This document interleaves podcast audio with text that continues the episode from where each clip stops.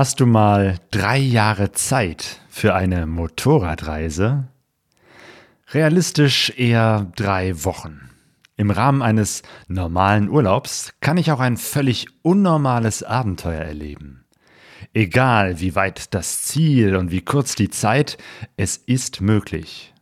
Wenn ich mich vorbereite, wenn ich was riskiere und wenn nicht gerade eine Pandemie herrscht. Heute spreche ich wieder mit dem Howie von den Bears on Tour. Ich bin Claudio und ihr hört den Pegaso Reise Podcast Nummer 143.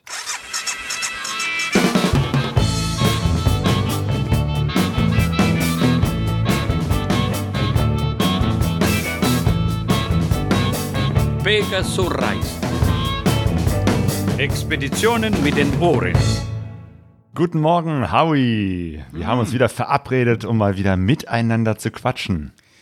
Ja, Claudio, ich wollte es eigentlich so ein bisschen, ich wollte es eigentlich jetzt so aussehen lassen, als wenn du mich einfach angerufen hast, weißt du, so super spontan einfach. Ne? Sag mal, Howie, hast du so gerade mal Zeit, eine Minute?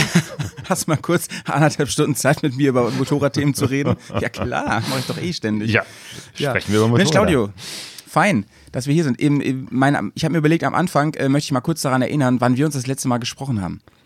Das war, meine ich, äh, korrigiere mich, wenn es nicht stimmt, äh, ah nee, war da schon Corona? Ich, äh, gute Frage. Ich meine schon, aber es ist äh, länger her als äh, geplant. Also ich meine nicht, dass wir irgendwie irgendwas planen würden, ähm, aber es ist schon äh, länger her. hm. Da zitiere ich mal den Joker aus Batman, als er sagte, sehe ich so aus wie jemand, der einen Plan hätte. Ja, das passt zu uns ja auch ganz gut. Ähm, nee, stimmt, es muss eigentlich schon während der Pandemie gewesen sein, weil wir vorher ja mit Caro gesprochen hatten und das war nämlich kurz vor der Pandemie, das weiß ich noch. Ganz Danach, richtig, eine Woche stimmt. später ging das los. Ja, ja. Da war da war sie noch so euphorisch, dass äh, ähm, sie jetzt ja wirklich endlich mal losfährt und jetzt kam dieser ganze Mist. Ja, Ja, so geht's ja im Moment vielen Leuten, die gesagt haben, Ja. 2020, da beginnt meine große Reise. Mhm. Äh, und jetzt sind ganz viele Leute unterwegs und machen nur so kleine Touren durch Europa. Und ähm, Ja. ja, es hat viele Motorradreisepläne zerschossen dieses Jahr 2020. Deinen auch? Äh, meinen auch, genau. Weil eigentlich würde ich jetzt nicht hier sitzen und mit dir sprechen, sondern Hm. Sonja und ich, wir wären unterwegs in Italien mit unseren beiden Motorrädern, die wir letztes Jahr auf unserer Abenteuer-Abendland-Tour dort hinterlassen haben. Und Ja. wir wollten ja eigentlich sogar schon zu Ostern, also im März, dann von Sizilien, Italien rüber nach Griechenland weiterfahren. Mega. Äh, Im März haben wir gesagt, okay, Corona, das äh, bringt jetzt nichts, oder April war das ähm, dann. Aber habt ihr da nicht noch gedacht, so, ja, bis dahin vielleicht, das sieht gar nicht so schlecht aus, das sind ja noch einige Wochen, oder war, war euch da schon sofort klar, nee, nee, niemals? Nee, nee, sofort klar war es nicht. So äh, Mhm. war ja auch so ein Lernprozess, dass man erst dachte, hm, geht es vielleicht nur mit Einschränkungen und dann äh, stellte man fest, die Flüge wurden alle nach und nach gestrichen und dann äh, war auch klar, unser Flug wurde gestrichen und dann haben wir gesagt, okay, wir warten erstmal ab, wie sich das weiterentwickelt, vielleicht im Sommer, vielleicht im Herbst. Jetzt ist der Mhm. Herbst, wir hatten das eigentlich jetzt geplant, wir haben uns auch richtig freigenommen und jetzt wurden wieder die Flüge gestrichen. Wahnsinn. Ähm, Das und heißt- mhm. es, das heißt, ja, es fällt dieses Jahr komplett aus. Keine Abenteuer-Abendland-Tour. Die Motorräder bleiben in Sizilien stehen und nächstes Jahr müssen wir es dann nochmal neu versuchen. Aber das ist schon Mhm. Ja. sehr ärgerlich, wirklich. Aber Claudio, dann bist du ja wirklich äh, der perfekte Counterpart für mich heute bei unserem Thema. Ja, da kommen wir aber gleich nochmal zu, da werde ich nochmal intensiv befragen, denn ihr macht ja eine ganz spezielle Form der Reise, sag ich mal, was ihr da seit Jahren eigentlich macht. Ne? Da reden wir gleich ähm, intensiv drüber. Aber erstmal die wichtigste Frage, Claudio. Wie geht's dir denn sonst, außer dass du nicht reisen kannst? Geht's dir sonst ganz gut? Bist du gesund? Ich bin gesund, von daher will ich mich nicht beklagen. Aber dass ich jetzt äh, nicht unterwegs mit dem Motorrad Mhm, zwischen Italien und Griechenland bin, das ist schon sehr, sehr, sehr schade. Man darf da gar nicht so drüber nachdenken, oder? Ja. Ja, Man- man- äh, wie gesagt, also ne, real geht es mir natürlich sehr, sehr gut und es ist nicht so, dass ich jetzt Langeweile hätte. Zu tun gibt es eine ganze Menge. Wir renovieren weiter Klar. unser Haus und äh, treffen Freunde. Also von daher ist das schon alles in Ordnung. Aber jetzt mit dem Motorrad unterwegs sein, das wäre schon geiler. Und da ist auch noch schönes Wetter wahrscheinlich immer noch. Ne? Richtig, Also genau, das war ja der Plan, so, ne? dass es da jetzt schön ist, während es hier Oh, anfängt zu, zu nieseln, zu regnen, es kalt ist. Mhm. Aber Howie, wie geht's dir? Du, mir geht's auch soweit ganz gut. Äh, ich habe ja schon an vielen Stellen hier erwähnt, dass ich beruflich im, im äh, pädagogischen Bereich tätig bin, wie du ja auch.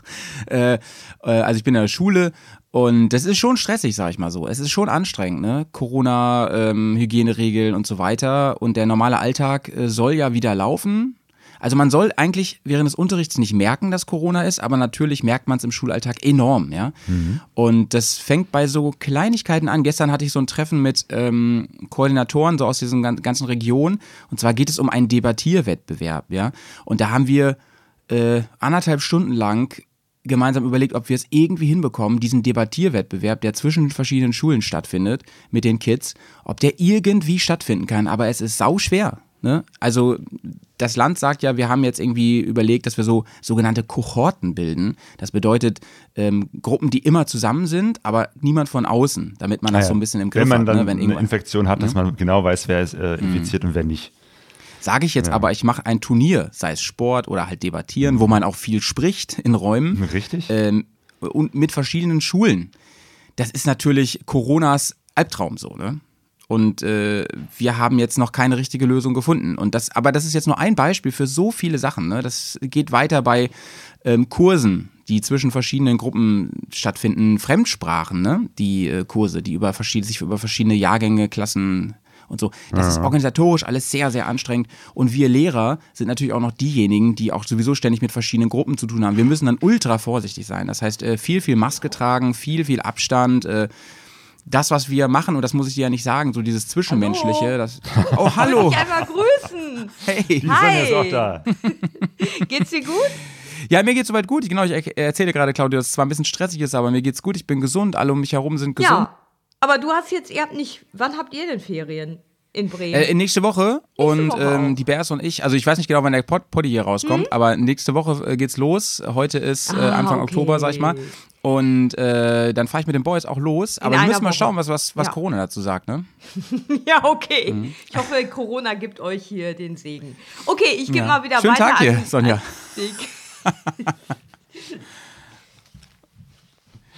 Ja, Claudia, also man merkt jetzt, das ist hier wirklich ungeplant. Wir sind total flexibel. Mal sehen, wer hier gleich ins Bild gesprungen kommt. Vielleicht mein Nachbarin so, hallo. Ja, du komm doch mal kurz. nee, schön, schön. Ja, ist ja. ja, fein. Da habt ihr beide heute Morgen wahrscheinlich euren, euren Vormittag, wo ihr nicht äh, auf der Arbeit seid. Richtig, genau. Mhm. Ja.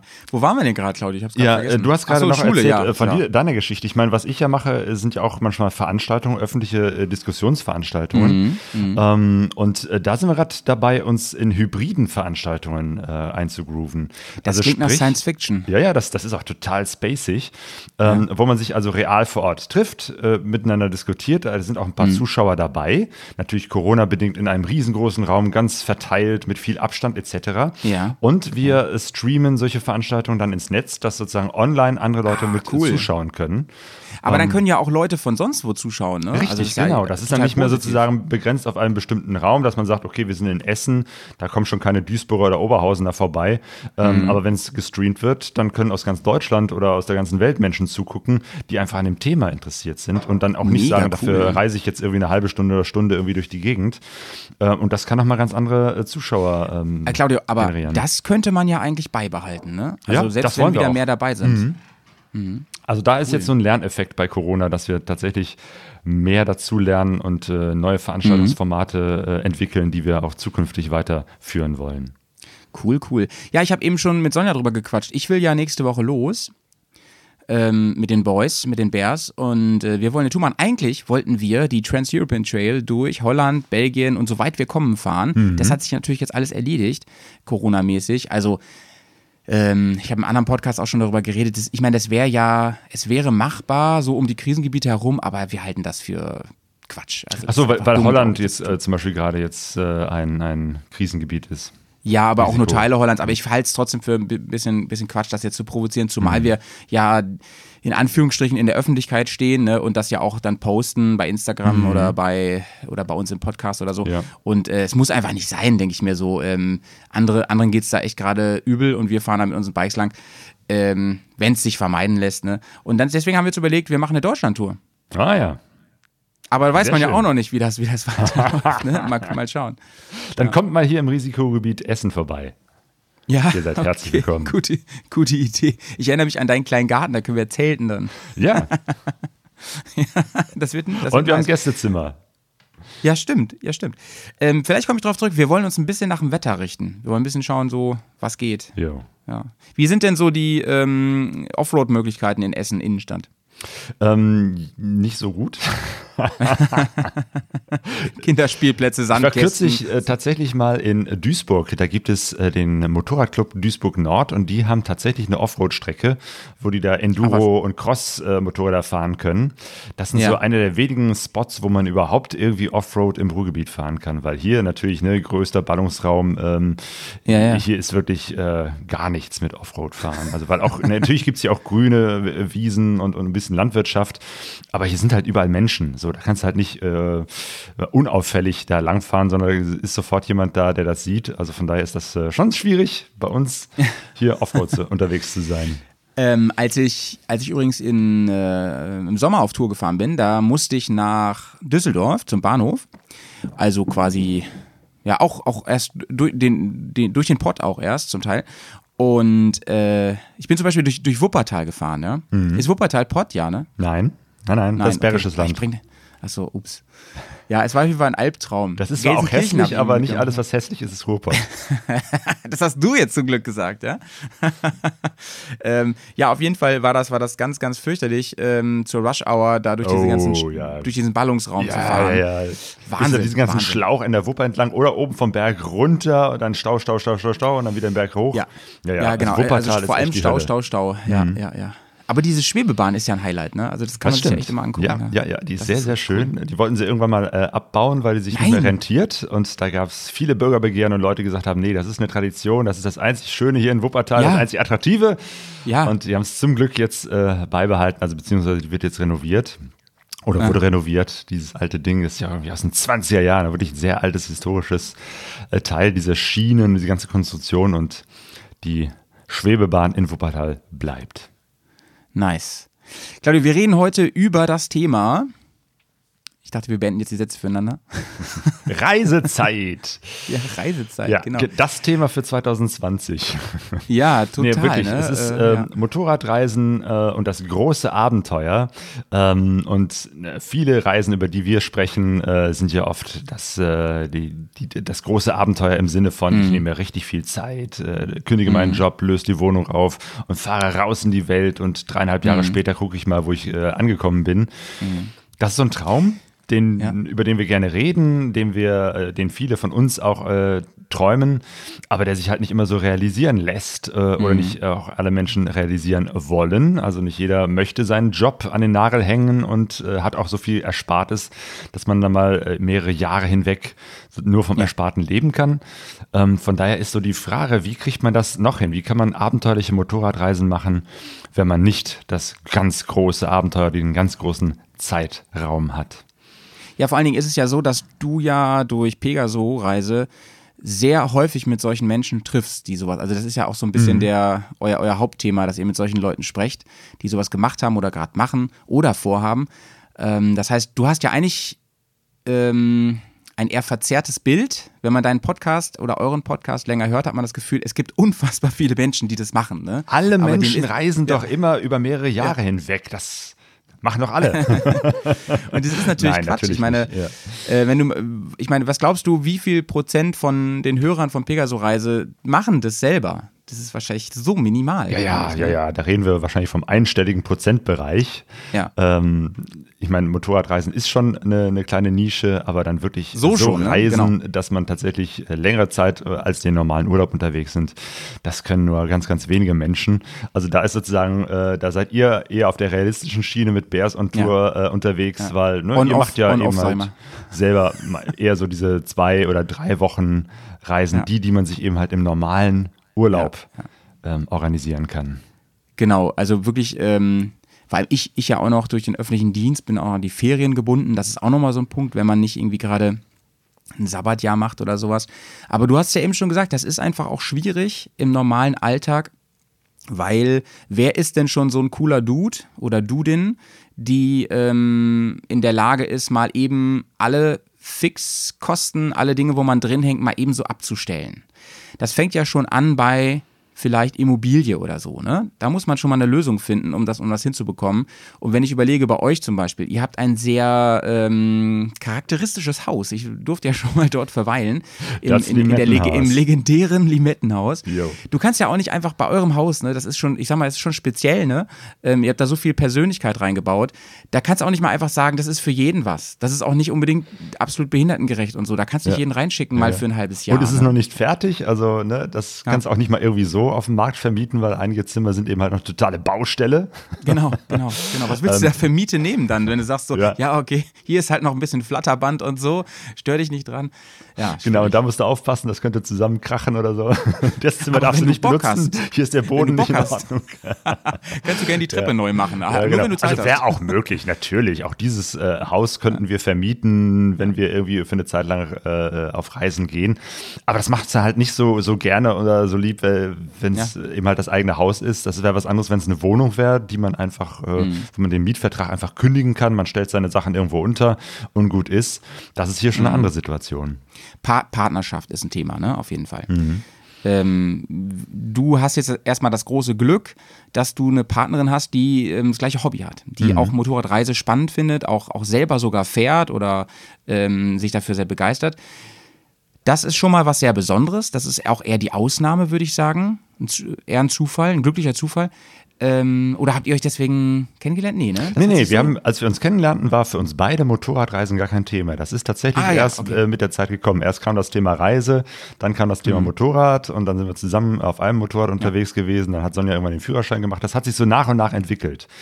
Ähm, Wie ist das eigentlich mit dir? Bist du alleine unterwegs? Äh, hast du eine Ja, Partnerin, ist, einen Partner? Bei, bei, bei mir ist es nämlich genau nicht so, sondern ähm, ich bin ja immer mit den Boys unterwegs und ähm, ich habe da schon so oft drüber nachgedacht, wie es wäre, eine äh, Partnerin zu haben, ähm, die so drauf wäre, dass die auch fährt, dass die äh, noch ein bisschen tougher ist als ich.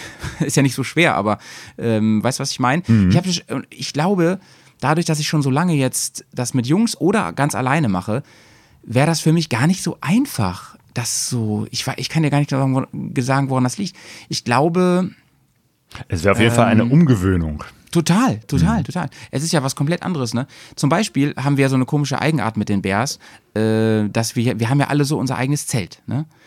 Ähm, du, hier, du hast ja neulich diesen, dieses Interview gemacht mit, mit äh, zum Film von äh, 972. Breakdowns, richtig. Ja, ja, genau. Ich habe den ja inzwischen auch gesehen. Funktionskünstler. Ja, ja, genau, genau. Übrigens, überragender Film. Äh, ich will jetzt nicht zu weit abdriften, aber ich, der, der hat ja auch Premiere hier in Bremen, auch mit, da hier waren auch vor Ort ähm, die Künstler zum Teil und ich konnte mit denen auch reden und so. Ich fand es alles ganz, ganz toll. Es hat Jo. mich super fasziniert und äh, äh, worauf wollte ich jetzt hinaus? Achso, genau, Zelt, die haben ja immer genau, unter dieser, die haben ja gesagt, wir nehmen keine Zelte, ne? damit wir uns da Ja. voneinander verstecken können, sondern die haben ein riesengroßes Ja, Tarp ja. und haben dann alle unter einem Tarp geschlafen. Das ist natürlich Hardcore. Ja, ja, fünf und Leuten das hat mich so fasziniert. das hat mich so fasziniert. Die haben auch immer gesagt, wenn wir einen Konflikt haben, wir müssen den aus, ausklamüsern, weil wir schlafen nachher wieder eng an eng gekuschelt, wie so Erdmännchen unter diesem Tarp, ne?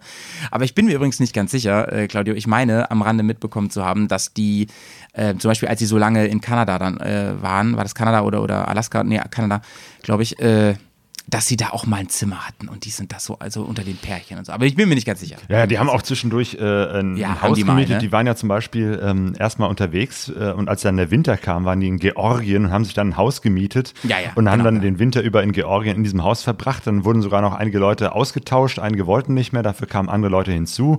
Mhm. Also das war eine sehr, sehr flexible Geschichte. Ja, und da beginnt ja der Film auch erst. Ne? Richtig, genau. Der Film beginnt erst an der Stelle. Ja. Also worauf ich hinaus will, ist, wir haben ja immer eigene Zelte und so. Und ich bin ja immer auf Tour. Man hat so viele Eindrücke und so. Und ich bin da echt der Typ. Ich brauche da mal ein bisschen Zeit für mich, um das alles zu verarbeiten. Um das alles so, damit die, damit die Kassette nicht hinten aus dem Kopf wieder rauskommt, ne? Die das alles aufnimmt. Ähm, und mir tut Die Jüngeren unter uns werden sich jetzt fragen, äh, was ist eine Kassette? Ich, meinst du, wir haben so junge Hörer? Ich weiß es nicht. ich weiß nicht, wie unsere Altersstruktur ist. Ich habe das mal geforscht, die war, das war so sehr ernüchternd. Ähm, aber egal, ich, ich wollte eigentlich sagen, äh, da müsste ich mich ja umgewöhnen. Ich könnte ja kaum zu meiner Partnerin oder meiner, meiner Reisepartnerin, Frau, Freundin, könnte ich ja kaum sagen, ähm, hier pass mal auf, äh, so wir gehen jetzt beide in unsere Zelte bis morgen, ne? Das geht ja nicht. Das will man dann ja irgendwie auch gar nicht. Ähm, aber diese Zeit würde mir fehlen und die habe ich halt auf dem Motorrad nicht, so wie andere sagen, ja, dann ich mache das auf dem Motorrad, wenn ich da alleine sitze. Wahrscheinlich wäre ich mit der auch noch unter mit Funk verständigt und so, weißt du? Und das wäre irgendwie. Das muss man ja nicht. Also Sonja und ich, Ja, wir haben das nicht. tatsächlich auf einer Tour gehabt, äh, damals in äh, Sumatra. Da hatten wir Funk, ähm, weil wir das gesponsert bekommen haben. Ähm, das war allerdings tatsächlich Funk, so mit, mit langen Kabel und, und Oh, wie bei Verstärker. Fahrschule so. Ja, ja, wirklich äh, total äh, veraltete Technik. Also schon damals war das irgendwie nicht mehr State of the Art. Und ähm, Ja. danach waren wir echt froh, da haben wir diese Dinge abgestöpselt und nie wieder äh, gebraucht. Und ähm, Ja. seitdem nutzen wir auch keinen Funk. Also wir haben da nichts. Ähm, erstmal Nice. unterm Helm ist jeder für sich. Ja, genau, darauf wollte ich eigentlich, eigentlich nur hinaus. Es geht ja also um die Art des Reisens, ne? Ähm, die Tour diesen Sommer hat bei uns ja auch drunter gelitten, weil sie war ja sowieso auf Juli terminiert. Da war uns eigentlich sofort klar, ey Leute, wir wollten eigentlich Richtung Seealpen wieder fahren, dass das raus ist dieses Jahr, weil da ja Italien und so, das war ja ein Riesenthema. Frankreich, Italien, das ging ja alles gar nicht. Ja. Äh, deswegen sind wir dann ja nach Slowenien, als Slowenien gesagt hat, äh, wir sind praktisch wieder Corona-frei so. Also wir haben das im Griff. Sonst hätten wir das auch nicht gemacht. Und ähm, das ging ja vielen so und ganz viele müssen ja improvisieren dieses Jahr. Richtig schwer ist es ja für Leute, die ähm, hier wie Walle oder so, die ein Geschäftsmodell haben, was das angeht. Ne?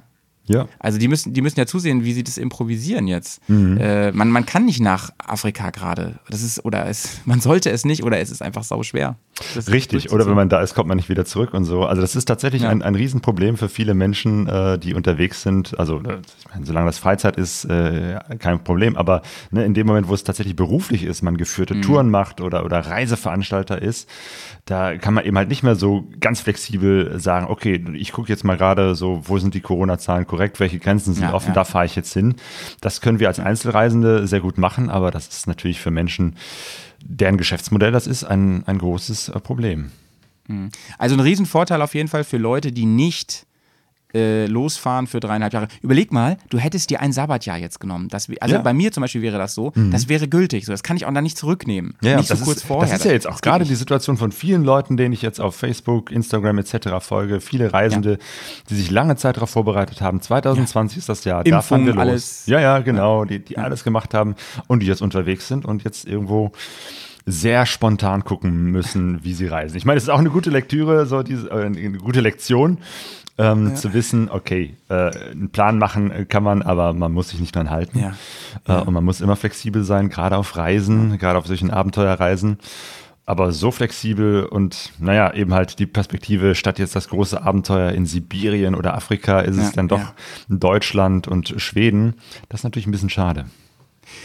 Ähm, dann kommen wir mal zu, den, zu der anderen Gruppe, um die es uns heute vor allem geht. Nämlich um die, die das nicht können. Also äh, unabhängig von Corona, die es einfach nicht machen können, weil sie zum Beispiel im Leben in vielen Dingen eingebunden sind oder, du hast auch gesagt, oder einfach auch nicht wollen, aber sie lieben den Traum davon und sie, sie lieben das Thema und sie möchten gerne trotzdem diese, dieses äh, Erlebnis haben. Ne? Und sei es auch nur so temporär, partiell. Wie kann man das machen? Darum soll es heute ein bisschen gehen. Und ähm, lass uns doch mal echt über, über deine Art zu reisen reden, weil du, ähm, du bist ja nicht in der Situation. Also bestimmt könntest du das machen, wenn du jetzt unbedingt wolltest, aber das willst du gar nicht, ne? Aus verschiedenen Gründen. Genau, ich habe das ja einmal gemacht, ähm, 2009, 2010. Da waren Sonja und ich in Brasilien unterwegs. Äh, damals war ich in so einem äh, befristeten Job. Äh, das Projekt lief aus. Äh, ich war arbeitslos und das war so der Punkt, wo ich gesagt habe, jetzt ist die Chance, jetzt können wir nach Brasilien reisen. Haben das Motorrad verschifft und waren drei Monate in Brasilien unterwegs. Im Nachhinein denke ich mir, wieso nur drei Monate? Das war eigentlich viel zu kurz. Gut, das war der Zeitraum, in dem man legal unterwegs sein könnte. Ähm, aber egal. Danach haben wir eben halt auch viele andere Reisen gemacht oder beziehungsweise seitdem alle anderen Reisen ganz normal im Rahmen eines Urlaubs von drei Wochen, maximal vier Wochen, wenn man da ganz viel organisiert und mit dem Arbeitgeber spricht. Ähm, Ja. Und ja, das, das haben wir eben halt äh, gut hinbekommen. Von der klassischen Reise in Europa, wo wir tatsächlich zu Hause losgefahren sind mit den eigenen Motorrädern und dann Richtung Balkan oder Baltikum, ähm, Richtung Osten oder Richtung Westen nach Portugal gefahren sind. Oder eben halt die Geschichte, wir sind irgendwo hingefahren und haben uns vor Ort äh, Motorräder organisiert. Ja, stimmt, genau. Ich erinnere mich an Afrika war das, ne? Genau, in Rollern. Namibia haben wir das gemacht, in Kenia Namibia. haben wir das gemacht und in Indonesien, also Sumatra. Das sind Mhm. eben halt Entfernungen, da, da kommst du halt nicht hin, wenn du da über Land fahren würdest, wenn du drei Wochen Urlaub hast. Und deswegen haben wir gesagt, okay, wir, wir fahren dahin, also wir fliegen dahin, organisieren uns vor Ort Motorräder und damit sind wir dann da äh, drei Wochen, vier Wochen unterwegs und am Mhm. Schluss müssen wir halt wieder am Anfangspunkt sein und von dort aus fliegen dann Lass mal, zurück. lass uns mal darüber ein bisschen, ein bisschen reden. Ähm, Vor- und Nachteile von dieser Art zu reisen. Übrigens, wie, ich habe ja das Thema vorgeschlagen, wie ich darauf gekommen bin. Ich habe neulich einen äh, hier ein, bei Patreon, also für unseren kleineren Kreis, habe ich einen Podcast gemacht zum Thema ähm, Möglichkeiten des Reisens. Ne? Und das war ja so eine davon. Und äh, da habe ich, aber den mache ich alleine, nur mit mir, als Tagebuch quasi. Und da habe ich schon ein bisschen, und deswegen habe ich so viele Fragen jetzt an dich eigentlich, was es angeht, äh, wo du die Vor- und Nachteile siehst. Ja. Also für mich ist erstmal der größte Vorteil, den hast du gerade selber ähm, schon genannt, ich musste halt nicht hinfahren mit meinem Motorrad. Ne? Das ist Jo. erstmal ganz, ganz großartig. Und wenn ich nur zwei, drei Wochen Zeit habe, ähm, und das ist dann ja, wenn ich schon, alleine wenn der Flug schon so lange geht, wenn ich also für die Anreise schon so zwei Tage eigentlich einplanen muss, bis ich so wirklich da bin und, und, und starte und so. Ähm, das ist ja schon, da geht ja schon, da geht, also ich muss schon vier Tage abziehen dafür. Ja, richtig, genau. Das ist auch ganz schon eine halbe wichtig äh, zu, zu wissen. Ne? Ich äh, steige ja nicht äh, heute ins Flugzeug, äh, steige am Abend raus und setze mich aufs Mhm. Motorrad, sondern da sollte man immer Pufferzeit einrechnen. Und das haben wir auch Mhm. bisher immer erfolgreich gemacht, weil wir genau wussten, erstmal, du kommst an, du bist erstmal total fertig. So, ne? Und selbst Mhm. Genau. wenn du deine erste Unterkunft schon irgendwie gebucht hast oder Leute vor Ort kennst, ähm, musst du auch erstmal ankommen. Und du willst auch erstmal Mhm. mit den Leuten da vor Ort äh, in Kontakt kommen, die erstmal kennenlernen und erstmal sich äh, treffen und ein bisschen dich umschauen, dich orientieren. Das mit den Motorrädern organisieren, in vielen Ländern klappt das eben halt nicht so locker, dass du da irgendwo reingehst, deinen äh, Schlüssel abholst, irgendwas unterschreibst und losfährst, sondern meistens ja, in vielen Ländern ist es eben halt noch ein bisschen Organisationskrimskram, sondern funktioniert das nicht so zeitig, wie du es gerne möchtest. Das ist, dann ist das eine Motorrad nicht fertig oder das andere äh, musst du noch drauf warten. Dann musst du vielleicht noch irgendwas umbauen, noch irgendwas modifizieren etc. Dann wird noch jemand krank. Also rechne immer mit äh, mehreren Tagen noch dazu ein, die du brauchst, äh, um tatsächlich. Nehmt ihr euch dann immer ein Zimmer ähm, erstmal die erste Nacht und dann am Tag danach ist das geplant mit der Ausleihe? Oder wie macht ihr das? Ähm, wir hatten das Glück, immer irgendwo unterwegs zu sein, wo wir Leute kannten, beziehungsweise umgekehrt. Wir reisen eigentlich nicht irgendwo hin äh, und gucken dann erstmal, sondern äh, unsere Reiseziele äh, sind oft so gewählt, weil wir jemanden irgendwo kennengelernt haben. Sagen wir, die Person besuchen wir. Also jetzt zum Beispiel in, in Kenia war das, wir, wir kannten den Maler, Adam, äh, und haben gesagt, den besuchen wir. Den fragen wir, dass der uns was vor Ort organisiert im Sinne von äh, Hotel, Pension ähm, oder wir könnten bei ihm übernachten. Also äh, das ging dann nicht, weil seine Wohnung wirklich win- winzig klein ist. Deswegen hat er uns da eine Pension organisiert. Und das waren dann die ersten Tage, dass wir da ankommen, ihn kennenlernen und treffen etc. Ähm, Und dann von dort aus gucken, äh, also wo wir die Motorräder ausleihen, das wussten wir schon vorher. Wir hatten schon vorher Adressen, wo wir uns welche ausleihen wollten. Aber auch da musst du immer damit rechnen, es könnte sein, dass es nicht klappt. Ne? Man nimmt vorher Kontakt auf, das habe ich an verschiedenen Stellen schon erlebt. Äh, Und die Leute sagen, ja, ja, pff, komm vorbei, wir machen das schon. Also ist jetzt die, meistens nicht so was mit fester Reservierung, du weißt genau, die zwei Motorräder stehen um die und die Uhrzeit da, sondern die Leute sagen, ja, komm mal vorbei, klappt schon. Das muss man halt und auch dann, dann musst du wissen, es könnte auch sein, dass es nicht klappt, weil genau dann die Und- Motorräder ja. nicht fertig sind. Und eine gewisse Flexibilität mitbringen. Ne? Ja, ja, ja, genau. Ja, ja. Oder also ich Sumat- erinnere mich an, ja. Sumatra, da war das zum Beispiel so, da, da hatten wir, ähm, da hatten wir auch einen Kontakt vor Ort. Also da, da kannte ich eine Kollegin, die dort bei der Kirche arbeitet. Bei, äh, bei der konnten wir dann auch übernachten und uns akklimatisieren. Auch das du musst ja auch körperlich erstmal irgendwo ankommen. Gerade wenn es Länder sind, die auch Ja, ja, klimatisch ja. und von der Zeitumstellung wo, woanders sind. Ne? Irgendwie Wobei sechs- sich Afrika ja die, der Jetlag eigentlich in Grenzen halten müsste, oder? Genau, Kenia, das sind, glaube ich, ein, zwei Stunden oder so. Aber Indonesien, das ist der, die andere Seite des Ja, Globus. Da ja. hast du irgendwie so, Ja, ich ja. weiß es jetzt im Kopf nicht, aber irgendwas um die fünf, sechs Stunden Zeitunterschied. Ja, ja. Äh, da setzt du dich nicht einfach aufs Mo- Moped und fährst sofort los, sondern du musst erstmal Ja, für dich ja, ankommen. Akklimatisieren, großes Thema. Tierisch hohe Luftfeuchtigkeit, äh, über 30 Grad, also da, da muss der Körper auch erstmal ankommen. Sumatra, So. was würdest du denn da einplanen? Also da muss man, da, also mindestens nochmal, also die Reise ist schon lang genug. Ich denke mal, zwischen 20 und 30 Stunden dauert das, Mhm. Ja, bis, du, genau. bis du da bist. Weil du hast ja auch keinen Dann- Direktflug, sondern meistens irgendwo mit Umsteigen, Genau. mit, mit Warten. Du kommst irgendwo Genau. an, ne, bis du dann wirklich da bist, musst du zwei Tage rechnen. Und wir hatten dann, glaube ich, nochmal so drei, vier Tage vor Ort und das war auch genau realistisch. Dann, Ähm, dann natürlich äh, äh, bist du da, hast eine krasse Luftfeuchtigkeit, ist ganz Ja. anderes Klima und so weiter. Der, der Körper muss sich erstmal darauf einstellen. Also mindestens nochmal 24 Stunden musst du einrechnen, oder? Mindestens. Bis du wirklich da bist. Ja, ja, So. genau. Genau. Und dann, wenn man irgendwo zu Gast ist, also bei der Kollegin, da wusste ich auch genau, die wird uns erstmal mitnehmen in ihren Alltag und wird uns erstmal Leuten vorstellen und, und wir lernen dann erstmal die Kirchengemeinde kennen und so weiter. Das wäre auch unhöflich zu sagen, so, guten Tag, Bis du auf schön. dem Bike sitzt, ne? Das dauert. krass. Dann hatten wir an der Stelle nämlich keine äh, Vermietung vor Ort. Ich wusste, dass es in einem anderen Ort eine Vermietung gibt, aber da hätten wir erstmal hinkommen Ja. müssen. Das wäre unser Backup gewesen. Aber wir waren in der Hauptstadt, also beziehungsweise der, der größten Mhm. Stadt äh, von, in, von Sumatra, Medan heißt die, zwei Millionen Einwohner, Riesenmoloch. Und da habe ich übers Internet, konnte ich nichts finden, wo man da Motorräder ausleihen konnte. Aber ich hatte eben halt auch noch verschiedene andere Kontakte, auch zu einer jungen Frau, die auch selber gerne Motorrad fährt und wo ich wusste, okay, die kann uns vielleicht was organisieren. Die habe ich gefragt, habe gesagt, hier, dann, dann kommen wir vorbei. Kannst du uns helfen, Motorräder zu finden? Und sie natürlich, natürlich, ja klar, kann ich.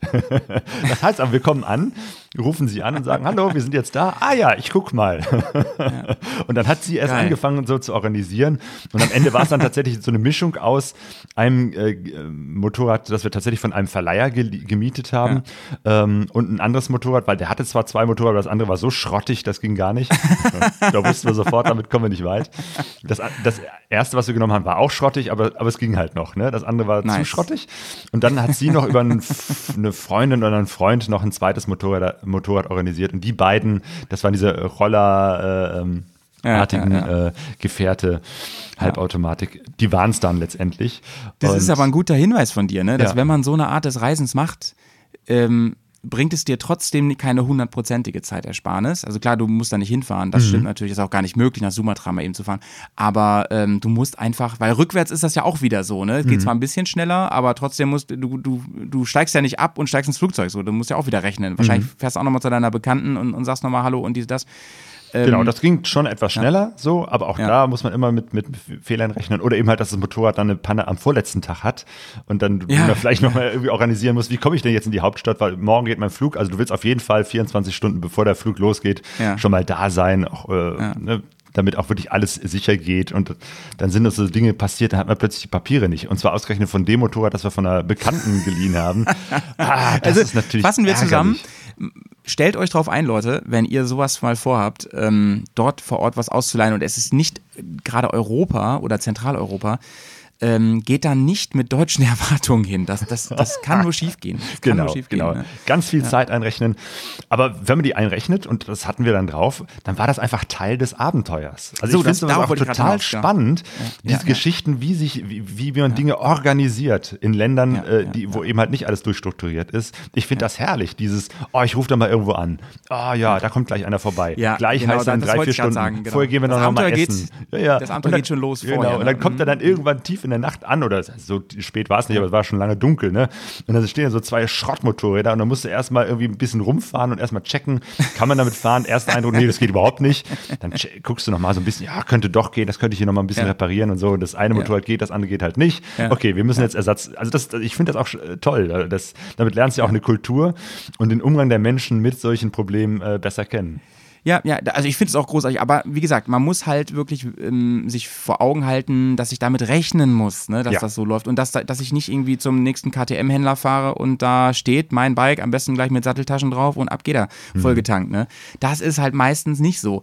Ähm, Stimmt, Das Satteltaschen ist das nächste Stichwort. Also, ne? ja, genau, das war das nächste, was ich fragen Ja. wollte. So, wie habt ihr das denn gemacht? Habt ihr, habt ihr einen Helm dort wenigstens geliehen auch und so? Und ist das cool? Oder kriegt man da auch so eine alte Bude auf den Kopf gesetzt?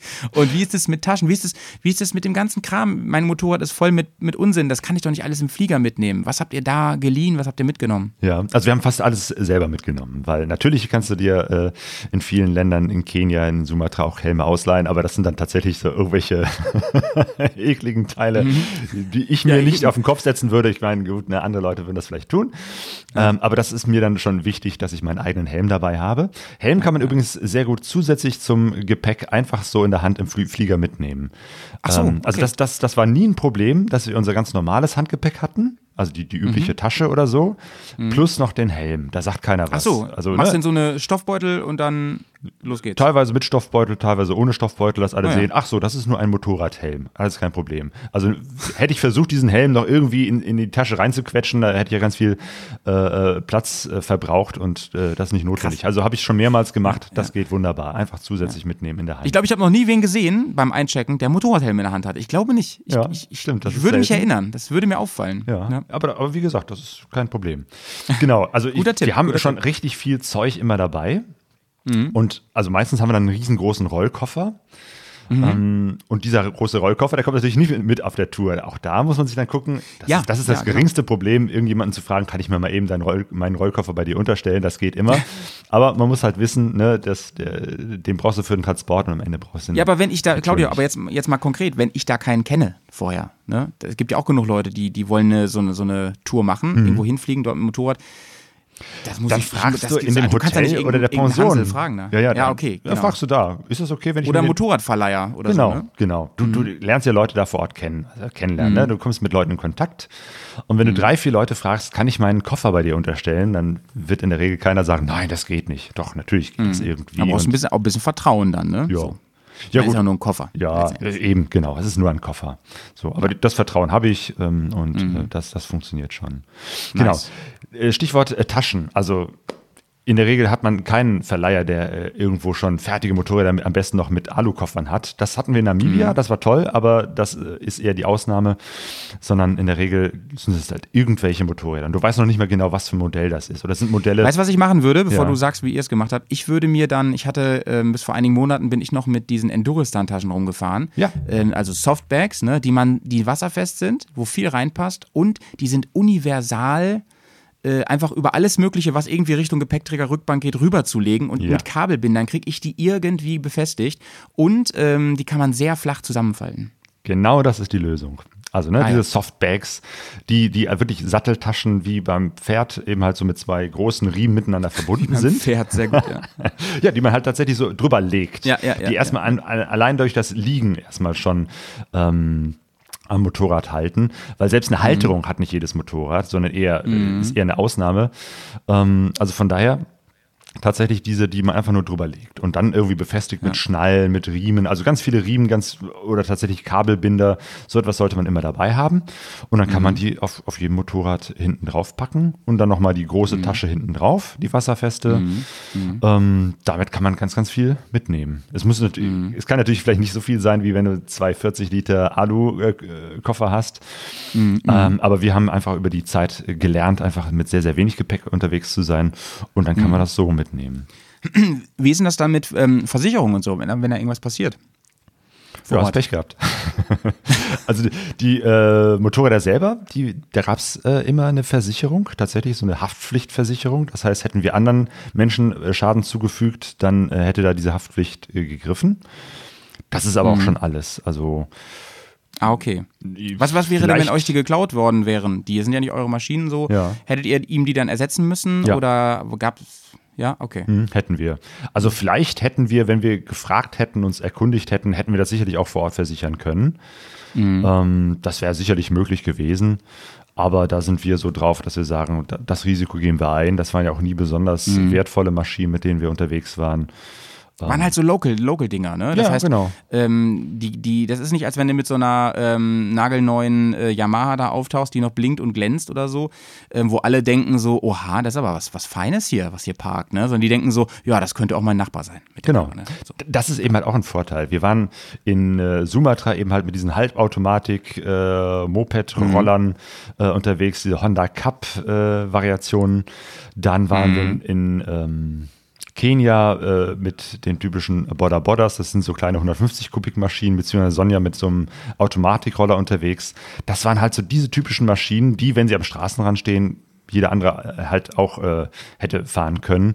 Von daher gar nicht Diese- auffällig ja. waren. Und vor allem, wenn da mal was kaputt geht, und das ist uns in Sumatra zum Beispiel, weil wir da mit alten, wirklich äh, schrottigen Maschinen unterwegs waren, da ist auch mal zwischendurch was kaputt gegangen. Nichts Schlimmes, aber es konnte Mhm. an jeder Straßenecke konnte man uns helfen, weil die Leute die Ersatzteile haben, sie kannten die Maschinen. Ja, ja. Und dann ist das äh, kein Ding, mal irgendwie eine Sicherung oder eine Batterie oder sonst irgendwas da mal eben zu wechseln. Ist diese, diese Honda Cup, ist das nicht sogar die, äh, das meistverkaufteste Moped der Welt oder so? Die, Genau. Dieses Milliardending? ja, ja, ja, ja. In ganz ist- ja. Asien fahren äh, die Leute eben halt mit diesen Maschinen rum. Die sehen so ein bisschen Eigentlich ganz aus. geile Karre so, ne? Ja. Weil hat die Eigenschaften eines Rollers, also so simpel und gut. Ja. Ähm, Hat aber aber, große Reifen. Mhm. Re große Reifen, ne? Du kannst viel besser damit ähm, auch, auch, auch mal unwegsames Gelände fahren, sag ich mal. In, also die Straßen, die man da so vorfindet Mhm. Ja. zum Teil. Und äh, man kann auch Kurven damit richtig fahren und so, ne? Richtig. Ich bin mit so kleinen Roller, Ballonreifen. Ne? Also, ja, es ist schon fast ein Motorrad, also es ist so ein bisschen Mittelding, ne? Richtig, genau. Ja, so um die 110 bis Ja. 150 Kubik. Also von daher genug Power für eine Landstraße. Autobahnen, wie wir sie kennen, gibt es ja eher selten. Also von daher ist es äh, die- genau die Power, die du auch brauchst. Und mit so einem Ding umzufallen, ist halt überhaupt Ja. kein Problem. Sofort wieder aufrichten. Fertig. Ja, ja, genau. Aber diese Sache, ähm, worüber wir gerade geredet haben, mit der Versicherung und mit dem, was ist damit vor Ort, das kann ich ja auch genau andersrum werten. Ich kann das ja auch als Vorteil sehen. Ne? Ich kann ja auch sagen, pass auf, ich habe dann nicht meine ähm, BMW GS da rumliegen, kaputt und ich muss irgendwie an Ersatzteile kommen. Ich muss die da irgendwie wieder wegkriegen, weil ich sonst auch ein Steuerproblem kriege. Man muss ja die auch wieder ausführen und so. Das führt jetzt ein bisschen weit, aber ich habe eben nicht dieses Problem. Ich könnte theoretisch sagen, pass auf, äh, im schlimmsten Fall kaufe ich dir eine neue Honda Cup, die kostet wahrscheinlich noch nicht mal die Welt da unten und oder eine gebrauchte. Und ähm, ja, die Reise ist jetzt hier vorbei. Ich fliege jetzt nach Hause. So, Problem gelöst. Ne? Das ist halt auch ein Vorteil im Grunde. Richtig, genau. Das ist ja auch oft äh, das Problem von Langzeitreisenden, die mit dem eigenen Motorrad unterwegs sind. Wenn die irgendwo unterwegs äh, einen Schaden haben, wo man eben halt ein Ersatzteil dann aus Europa einfliegen muss, ein Kardan oder so, äh, dann, dann steckst du auch irgendwo mal eine Woche oder zwei fest. Ja. Ähm, das ist natürlich, wenn man so den Horizont von mehreren Jahren hat, kein Problem. Ja, aber wenn wir du da drei Wochen zwei, unterwegs drei Wochen, bist ne?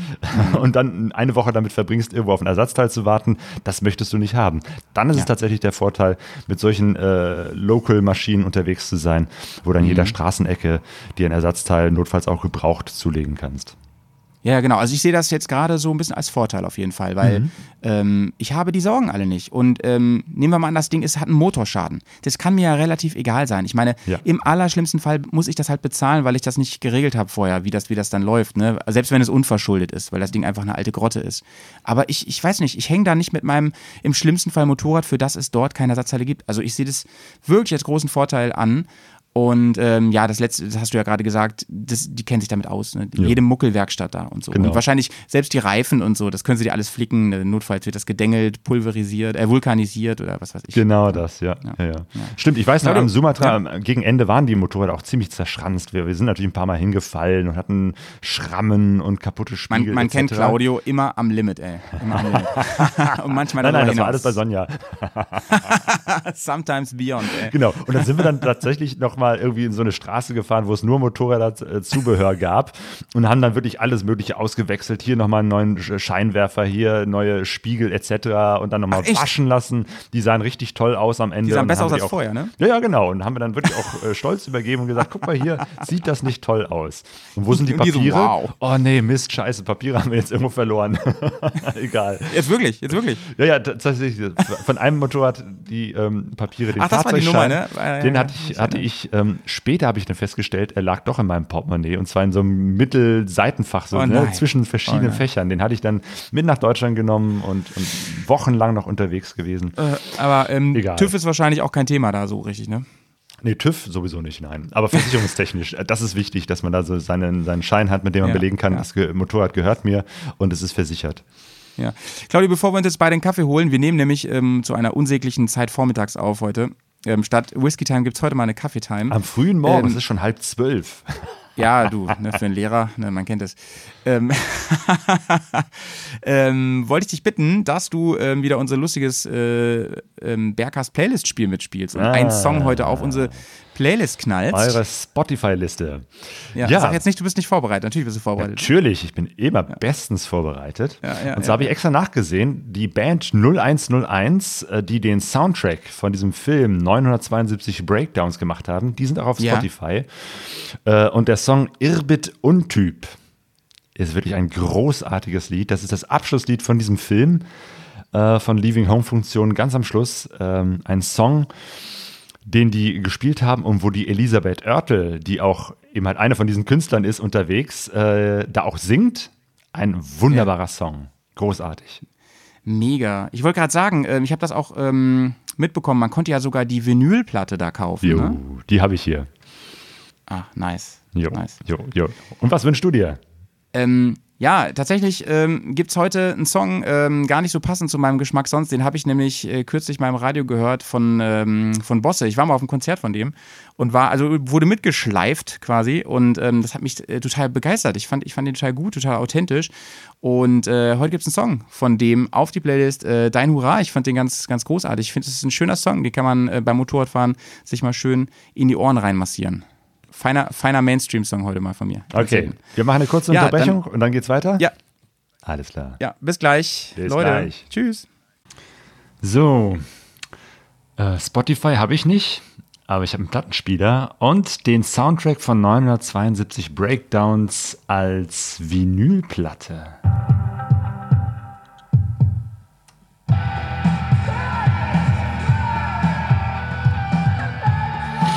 Und ich mache mir jetzt erstmal einen Kaffee.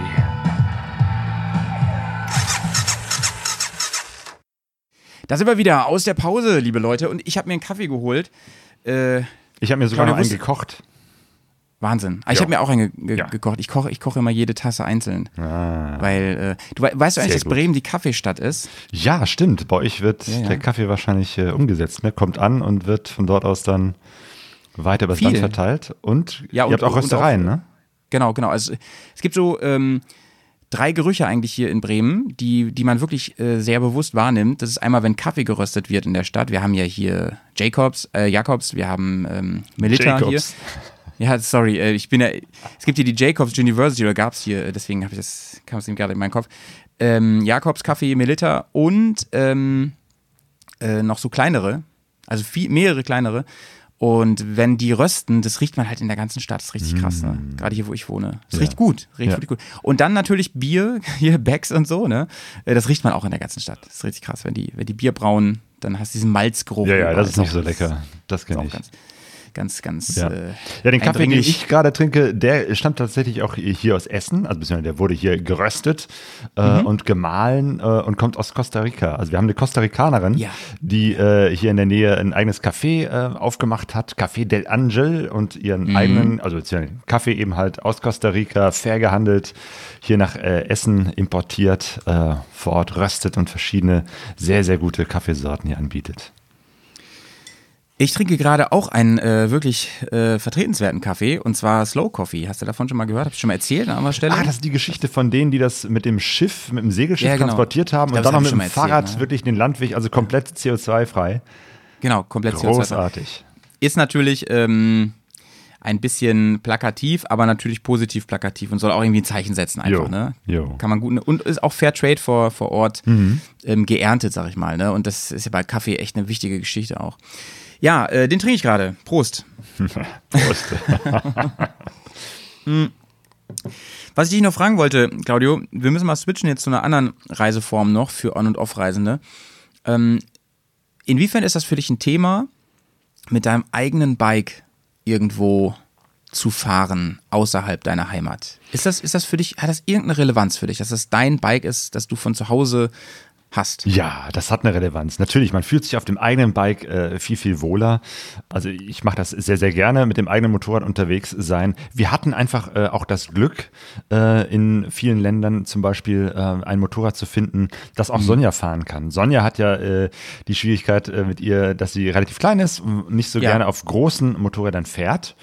Ähm, also äh, braucht Sonja immer ein relativ kleines Bike. So, das war in Sumatra überhaupt kein Problem. Diese, ähm, diese äh, Teile, diese Hondas, die sind halt super äh, für sie. Und in ähm, Kenia hatte sie eben halt diesen Roller.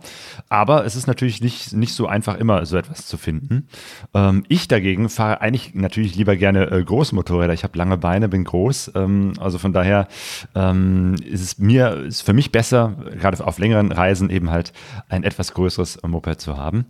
Und Deswegen haben wir irgendwann gesagt, Mensch, für unsere nächste Reise wollen wir mit den eigenen Motorrädern unterwegs sein, die wir uns auch vorher vorbereiten, die wir uns auch so gestalten und so äh, bauen, dass sie eben halt genau auf uns passen.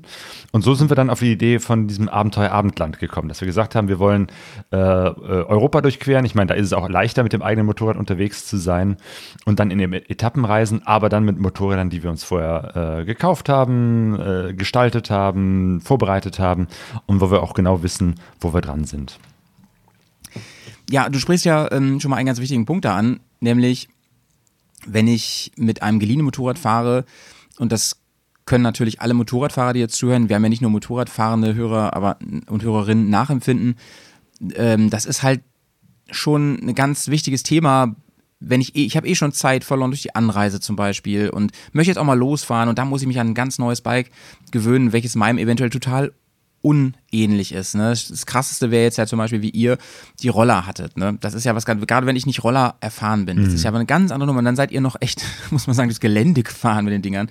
Da muss man sich schon dran gewöhnen. Das ist schon, ist schon krass. Und ähm, ich weiß dann wiederum nicht, wie viel hält sich die Maschine denn mit Gewicht, mit Gepäck dran. Das ist alles so.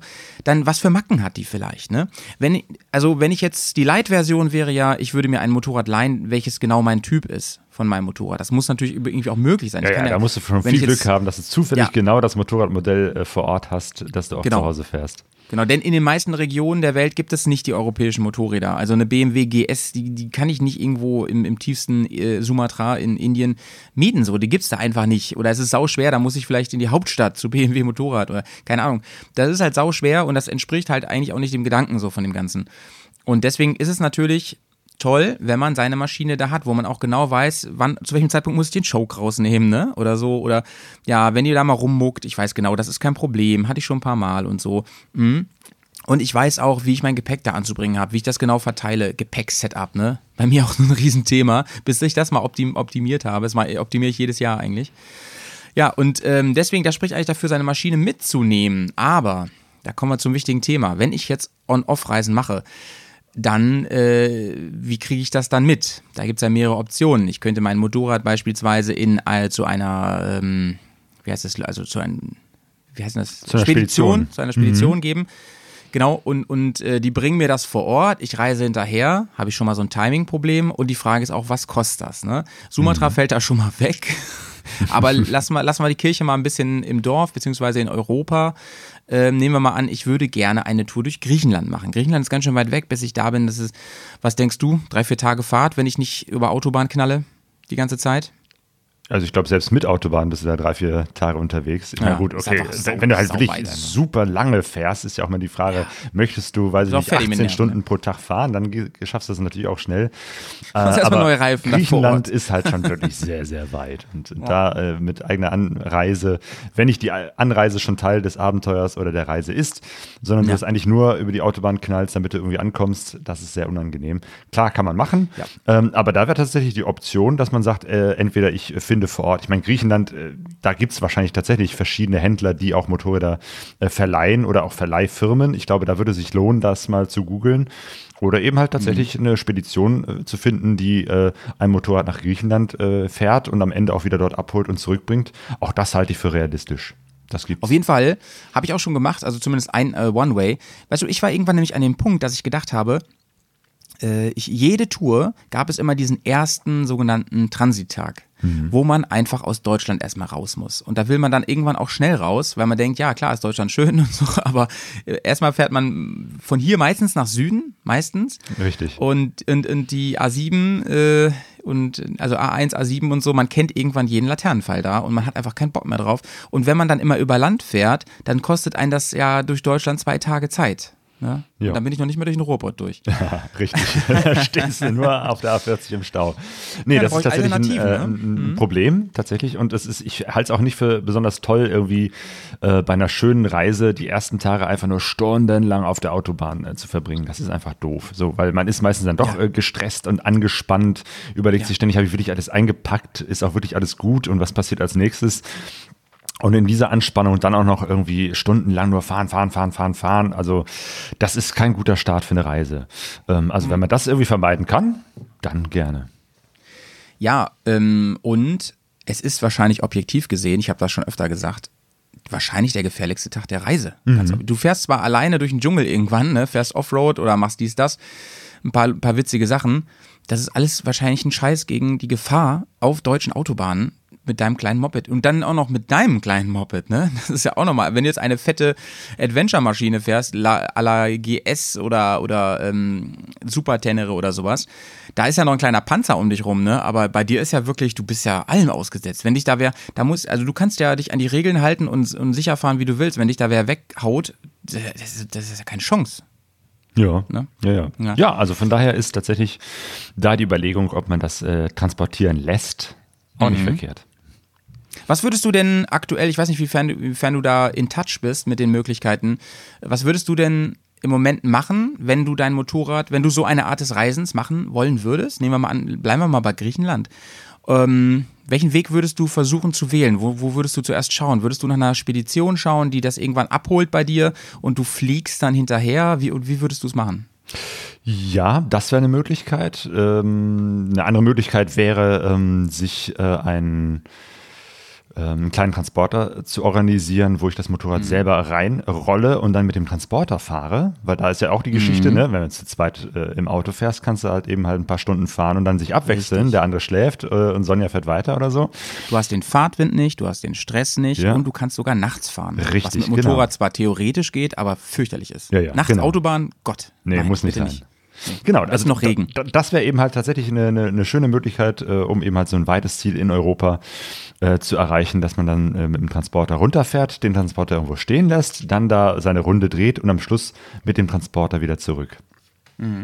Hast du das schon mal gemacht? Nee, habe ich noch nie gemacht.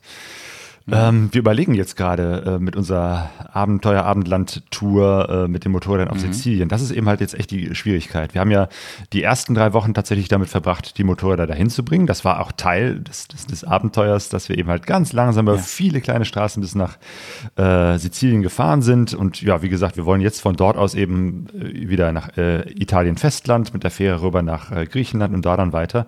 Wir könnten natürlich jetzt mit dem Auto runterfahren, müssten dann aber zum Schluss von Griechenland wieder zurück nach äh, Italien und von dort aus mit dem Auto, Auto zurück. abholen. Ja, ja, also ne, wenn man jetzt mit dem Auto runterfahren würde. Also auch, ach so. das ist sozusagen, wenn man nur von dort aus eine Runde dreht und am Ende wieder mit demselben Motorrad zurückfährt, dann Mhm. wäre das eine, eine Option. Unser Plan ist ja, immer ein Stück weiter zu fahren, immer in, in einem anderen Land da kommen wir gleich zu, Claudia. Ja gut, Das aber dann, dann funktioniert das ja. nicht. Aber das Ja. wäre tatsächlich eine Möglichkeit. Da muss man sich natürlich gucken, wo kriegt man so einen, so einen, ähm, so einen Transporter hergeliehen? Kennt man jemanden, der einen das äh, ja, günstig ja, macht? Oder geht man zu den üblichen äh, Verleihern? Ähm, kostet auch Geld. dann könnte vielleicht Das ist ganz schön sogar, teuer. Ja, ja. Ich habe mich da mal ähm, ein bisschen vor, ich habe ein bisschen rechargiert Mhm. im, im Vorhinein dieser, dieser Sendung und äh, das ist ganz schön teuer. Also da kommst du, da kommst du mit ein paar hundert Euros nicht hin. Weil, also wenn wir über, wir reden mal über 14 Tage so, das ist wahrscheinlich zu wenig. Griechenland ist zu wenig. Allein die, ne, wenn ich da drei, vier Tage hinfahre, das, nee, natürlich ist das Mhm. Ja, zu ja, wenig. mach drei Wochen. Sagen wir mal drei Wochen.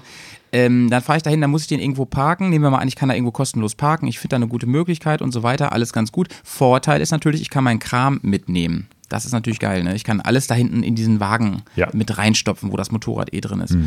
Und ähm, dann muss ich halt da, das hast du gerade gesagt, dann muss ich da wieder landen, wo ich gestartet bin. Ne? Ich muss nur Ja. eine Rund, einen Rundweg, eine Rundtour fahren.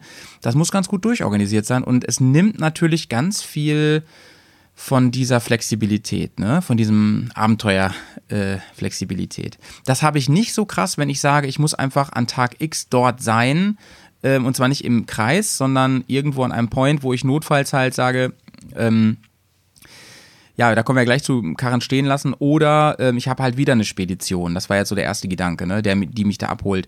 Habe ich übrigens auch mal recherchiert, wie teuer das ungefähr ist. Ich habe das selber auch schon gemacht. Mich hat mal als Beispiel aus Griechenland, ha, ich habe sogar ein Beispiel aus Griechenland. Von Thessaloniki wurden mal unsere Bikes nach Hause, na, in Anführungsstrichen nach Hause gefahren. Weißt du wohin?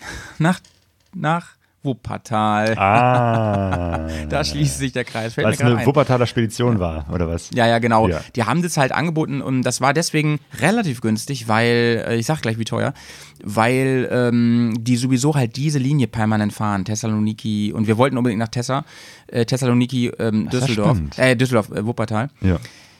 Und dann äh, sind wir halt sind wir halt geflogen von Tessa nach Hause nach Bremen. Da gab es einen Direktflug, das war halt sehr sehr gut. Und dann sind wir etwa 14 Tage später sind wir mit dem mit dem Zug nach Wuppertal und haben die dann da abgeholt. Gekostet hat, also das hat nämlich gedauert, ne, weil die die nehmen die halt mit, wenn sie gerade was frei haben im LKW und das passt so.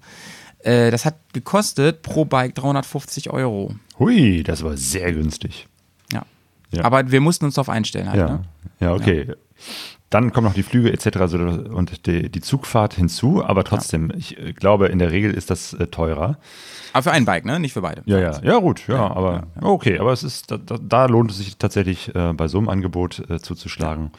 Auf jeden Fall. Also man muss sich schon Ja, bewusst aber du bist sein. flexibler, ne? Ja, ja, genau. Also das ist schon cool. Also das ist eine, eine sehr coole Möglichkeit. Und das Coole war auch, dass wir die Möglichkeit hatten, wir, wir gingen dann in diese Halle zur Abfertigung dort, äh, irgendwo in der, in der Vorstadt von Tessa. Und wir hatten dann wirklich, wenn wir wollten, eine Stunde lang Zeit, um die Bikes fertig zu machen. Wir konnten alles, was wir hatten, da ranknöpfen. Mit, wir hatten Gepäcknetze, das hatten wir dabei. Und wir hatten eh so, so, so ein Abschleppseil. Damit haben wir alles festgemacht an den Bikes. Sprich auch Stiefel und so weiter in die Koffer, alles rein. Ähm, Und wir hatten dann wirklich nur noch für zwei Tage, wir sind auch zwei Tage in Tessa geblieben, bisschen Sightseeing gemacht ähm, hatten wir dann alles in so einer kleinen Tasche drin. Das war natürlich toll, ne? Stellst diesen ganzen Scheiß da ab mit Campingkram und ja. allem und gehst da raus aus dieser Halle und guckst einfach, wo der nächste Bus in die Innenstadt fährt. Ähm, mit so einer kleinen Handtasche, mit der man dann auch geflogen ist. Ne? Das war irgendwie toll, ähm, denn nichts nervt mehr, das passt, glaube ich, jetzt gerade ganz gut, nichts nervt mich mehr, mich mehr, als wenn ich dann ganz schnell nach Hause muss. Wenn es dann heißt, ey, du musst Montag zur Arbeit. Ne? Und das ist ja genau ähm, passend zum Thema heute. Ähm, irgendwann ist die Zeit vorbei und ich habe nicht, wie die Weltreisenden, die jahrelang unterwegs sind, habe ich nicht die Chance zu sagen, ja, dann bin ich halt eine Woche hier. Ne? So what, ey, dann geht's halt weiter, weil ich gerade ein Problem habe. Das geht ja alles nicht. Ich muss Montag auf, bei Arbeit sein, pünktlich um acht und ich muss bis Montag da sein. Und wenn ich dann sagen muss, ey, ich bin jetzt aber gerade aus irgendwelchen Gelüsten heraus doch bis Tessa gefahren und nicht nur bis Montenegro, wie ich es eigentlich vorhatte, ja, dann muss ich halt wirklich durchziehen. Mein Kumpel Kugo aus Passau hat mir erzählt, er ist wirklich aus solchen Gründen ähm, aus Istanbul. Er war im Iran und ist dann in Istanbul gewesen und hat da nette Leute kennengelernt, ist da ein bisschen länger geblieben und auf einmal hatte er Zeitdruck. Und dann ist er in drei Tagen äh, aus Istanbul zurückgeknallt mit der KTM. Ja. Stell dir das mal vor. Ja, der heftig. ist wirklich Das durchgefahren. Der ist heftig. ich- Drei Tage der von Istanbul nach, nach Passau. Gut, nur, nur nach Passau immerhin, Ja, ne? okay. Also da ist Bremen ja noch mal einen Tag mehr. Aber trotzdem, er meinte, ähm, ja, da war ein Iron Butt dabei, ohne dass er es gemessen hat. Das war schon krass, sagt er. Mhm. Ja. Aber das will ich nicht, Claudia. Das ist, für mich ist es kein Reisen. Also nee, das sowas ist, wirklich nur was für den absoluten Notfall, wenn irgendwelche. Dinge dazwischen ge- gekommen sind oder so. Ähm, aber das sollte man nicht von vornherein einreisen, weil wenn da irgendwo zwischendurch was passiert, das Ja, muss nichts ja, Schlimmes sein, aber du hast ja irgendwie dann doch einen Platten oder weiß der Kuckuck, aus irgendwelchen, aus irgendwelchen Gründen bleibt das Motorrad dann doch wieder irgendwo stehen, du weißt nicht, was da ist und Ja, wartest ja, dann ja. Äh, auf einen Abschleppdienst oder so, das äh, zerschießt dir den ganzen Zeitplan und wenn du am nächsten Morgen um 8 Uhr auf der Arbeit sein musst, äh, das ist äh, Stress, den kann man sich sparen, indem man da ein bisschen mehr Pufferzeit ja. einrechnet. Du, diese, diese 350 Euro, das war ja deswegen auch schon Schnapper. Du musst ja dagegen auch mal rechnen. Neben der Zeit musst du ja auch mal rechnen, äh, was du allein an Sprit und Übernachtungskosten. Also Übernachtung meinetwegen zeltest du noch irgendwo günstig äh, wild oder was weiß ich. Aber was du auf jeden Fall an, an Sprit da reingeknallt hättest. Jo. Plus ein paar Reifen, ne? Genau, plus Essen. Wahnsinn. Also wenn du so, so eilig Ja, unterwegs bist, da fängst du nicht an, am Straßenrand dir ein Menü zusammen zu kochen, sondern da gehst halt Da auch. wird gesnackt. Richtig, genau. Geht, also ja. Also man muss schon ein bisschen Geld äh, dabei haben, äh, um solche Sachen zu organisieren, aber dann, dann geht das auch. Also, und es gibt eben Gibt halt auch ja- Speditionen, ja. die sich tatsächlich auch äh, spezialisiert haben auf Motorräder, Ja. die von A nach B zu transportieren. Gibt ja diese verrückten Leute, die im Spaß daran haben, möglichst viel Kilometer in wenig Zeit zu fahren. Also mit dem Motorrad. Gibt Ja. es ja. Aber bin ich halt gar nicht, ne? So überhaupt gar nicht. Nee. Im Gegenteil. Ich bin eher so slow, s- Slow-Mo. Reisender. Ja, Deswegen brauche ich auch nicht so eine. High-Performance-Maschine mit, mit äh, super viel PS und so. Ich meine, ich, ne, ich habe ja schon ein dickes Schiff äh, gegen deins, sag ich mal, aber es Jo. ist ja, es ist aber ja keine ähm, sonst, sonst was äh, Super Adventure. Ähm, weil ich, äh, und ich liebe auch lieber Motoren, die untertourig gut unterwegs sind, weil ich das einfach nicht brauche. Ne? Ich, ich zuckel eigentlich mehr so rum. Mhm. Ich könnte auch mit so einem kleinen Bike gut fahren, aber da haben wir an anderer Stelle schon drüber geredet. Das äh, ist bei mir schon mit dem ganzen Kameraequipment ein Problem. Ne? Ich brauche einfach ein bisschen Platz auf dem Bike. Wie hat, wie hat Daniel Rins gesagt, als ich ihn das letzte Mal mit ihm gesprochen habe? Er sagte zu mir, ja, ich mache das ja für euch, dass ich mit dem großen Motorrad fahre. Ich könnte auch mit dem kleinen fahren, ne? Aber dann habt ihr nicht so einen schönen Film.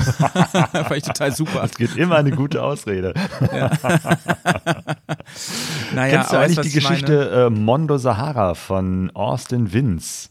Nee, Auch ein gutes Beispiel, wie man in kurzer Zeit ein richtig großes Abenteuer äh, erleben kann. Ja, Also ja. Austin Vince äh, zum Hintergrund, äh, der ist ja schon in den 90er Jahren mit, mit seinen Kumpels äh, einmal um die Welt gefahren, über die Road of Bones, als die noch keiner kannte. Mhm. Also äh, richtig coole Sau. Engländer, Brite, also so, auch, ja, auch mit seinem britischen Humor immer unterwegs.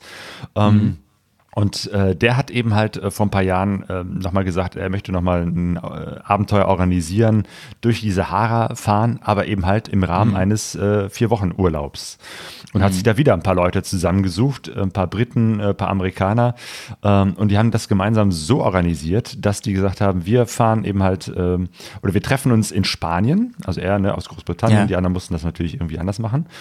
Ähm, und fahren dann von Spanien bis nach Marokko, bis nach Mauretanien ähm, und dort durch äh, die Sahara und hatten vorher organisiert über einen anderen äh, Freund, der in der Sahara viele Offroad-Geschichten, also mit, mit, mit Jeeps und, und Four-Wheel-Drive-Maschinen macht, ähm, dass der an bestimmten Punkten ähm, in der Wüste äh, Vorräte vergräbt. Also der hat äh, Ach, vorher Wasservorräte ähm, und Benzinvorräte, also Kanister, vergraben. Ne? Genau, richtig. Und hat die dann vorher als GPS abgespeichert, damit die mit ihren Motorrädern da unterwegs sein konnten und immer noch äh, genug äh, Benzin und Wasser hatten. Und so haben die dann sozusagen die GPS-Punkte abgesprochen und auf diese Art und Weise eben halt tatsächlich mitten durch die Wüste, durch die Sahara gereist, eine, eine Rundtour und wieder zurück. Ähm, Mit einem kleinen Tank, ne? Weil das ja nicht, ja, genau. Ich glaube, Honda XR 400er waren Ja, das. ja, also krass. waren schon gute Offroad-Bikes, aber natürlich. Ja, ja, richtige Crossmaschinen, Ja, ne? ja, ja, genau. Also, und da hat er einen Film drüber gemacht, Mondo Sahara, also wirklich äh, große Klasse. Weil das ist halt auch so ein Typ, so, äh, der eben halt auf einfache Technik und alte Sachen Mhm. äh, so steht und äh, das alles sehr, sehr einfach macht und auch beim Film teilweise noch mit einer. Ähm, Analogkamera äh, gefilmt hat. Also das, das ganze Ding ist auch so ein Kunstwerk an sich. Ähm, aber auch das zeigt, man kann äh, eben halt in einem relativ kurzen Zeitraum auch ein richtig großes Abenteuer äh, erleben, wenn man es vorher gut organisiert. So, und das war natürlich auch so eine Geschichte, er hat das vorher vermarktet, also hat äh, Sponsoren gesucht, die ihn da auch finanziell unterstützen.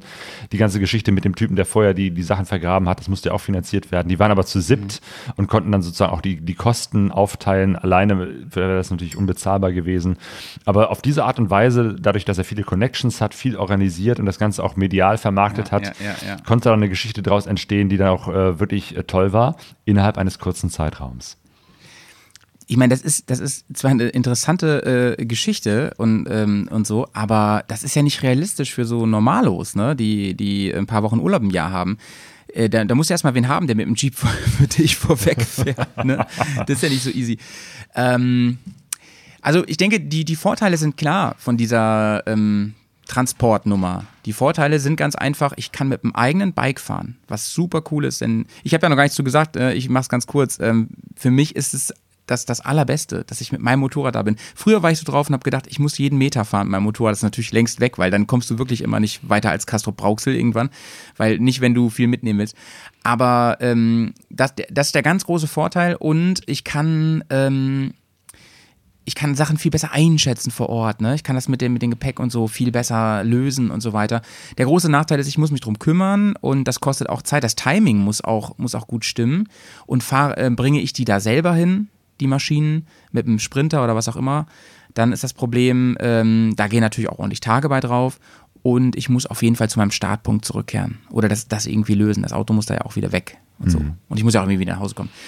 Ich meine, ein Ähm, Vorteil, glaube ich, bei dir ähm, oder bei Leuten, die das als Gruppe machen, ist ja auch, dass man auf diese Art und Weise, wenn man mit mehreren Leuten fährt, das gemeinsam organisiert, da auch eine ganze Menge an Kosten sparen kann. Weil, ne, fährst du nur Mhm. mit einem Motorrad im Sprinter oder lä- lädst du eben halt äh, Ja, klar. den, den Wagen voll mit ganz vielen Motoren, ganz viel Gepäck oder so. Oder auch in Verhandlungen mit einer Spedition, wenn die wissen, okay, das geht jetzt um, um eine größere Menge, dann kann man auch nochmal Dinge kostengünstiger äh, organisieren. Und das, das finde ich ist eben halt dann wieder ein Vorteil, wenn man in so einer Gruppe unterwegs ist, sich organisiert, wie unser äh, Freund äh, Bruno, der das eben halt mit seinem Aufspurteam macht, Austin Vince eben halt mit seinen Mondo Sahara riesigen Anhänger, Geschichten oder eben halt, ja, ne, du mit den Bears äh, on Tour. Ja. Da kann man natürlich auch noch einiges machen. Ja, das stimmt, das stimmt. Ähm, es gibt aber ja noch eine Variante. Ich habe die in meinem Tagebuch, ähm, im Podcast habe ich die Perlenschnur-Variante genannt. Äh, und das ist eigentlich die Variante, die du jetzt gerade präferiert hast in der letzten Zeit. Vielleicht kannst du noch mal kurz skizzieren. Die wie, Etappenreise. Gedanken- die Etappenreise, wie, wie euch das, wie, wie eigentlich der Plan war vor Corona. Genau. Unser Plan für unsere Abendlandtour ähm, war und ist es immer noch, wir fahren ein Stück, ähm, stellen unsere Motorräder irgendwo vor Ort unter Mhm.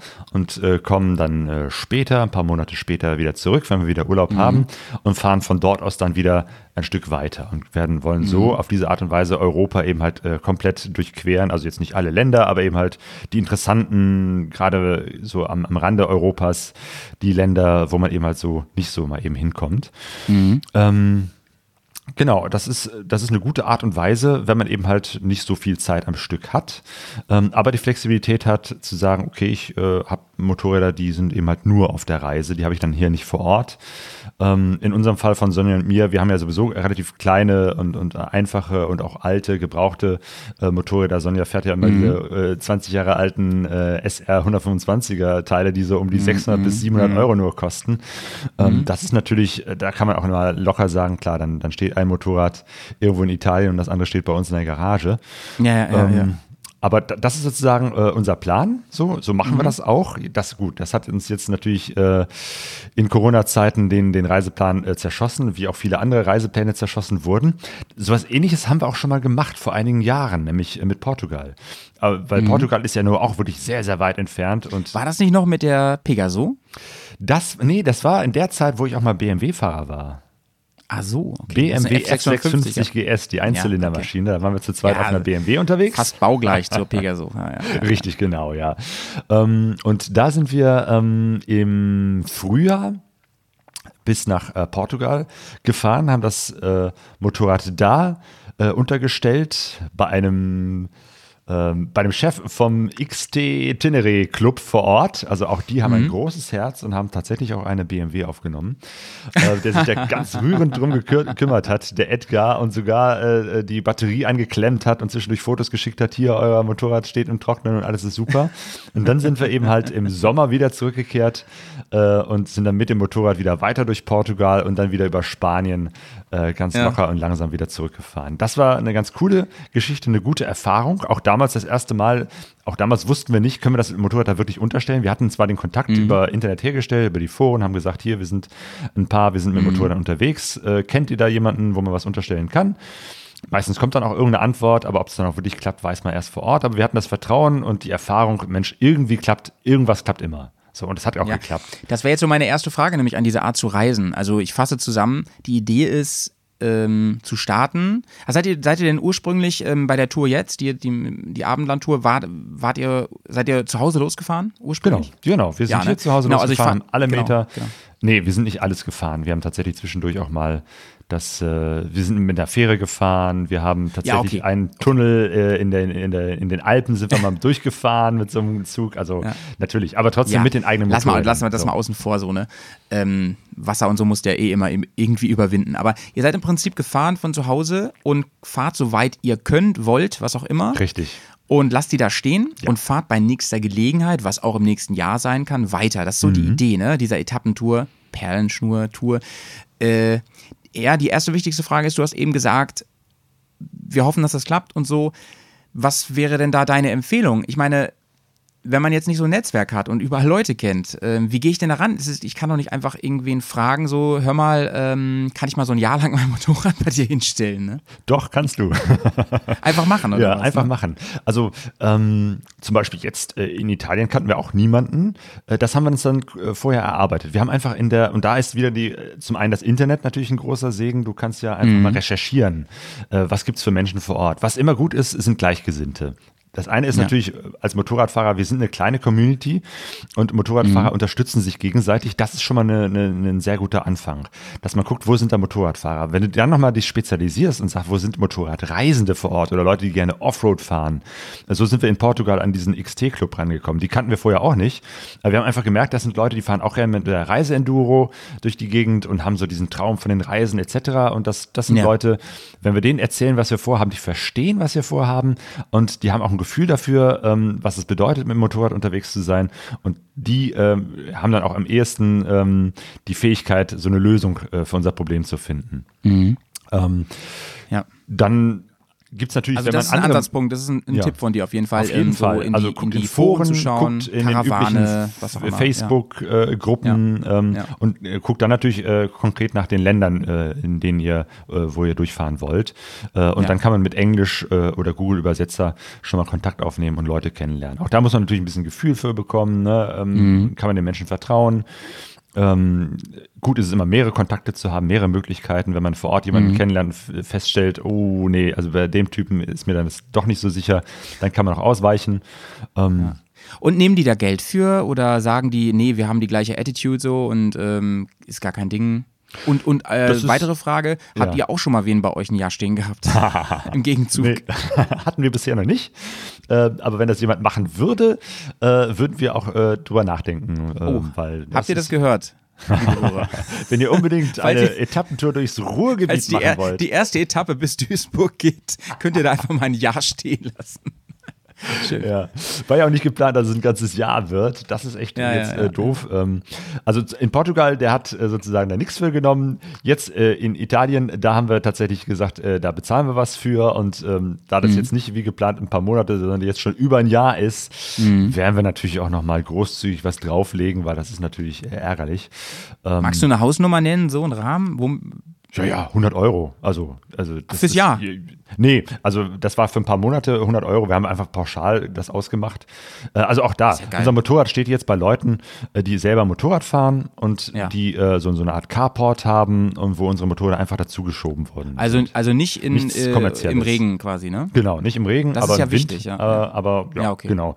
Die sind da halt äh, sicher und stehen Bei einem. Jahr musst du ja fast schon damit rechnen, dass ihr, dass die nicht gleich anspringt, oder? Damit rechnen wir auf jeden Fall. Also ich weiß noch, dass, dass Sonjas Motorrad schon auf der Hinfahrt äh, Probleme mit der Batterie hatte.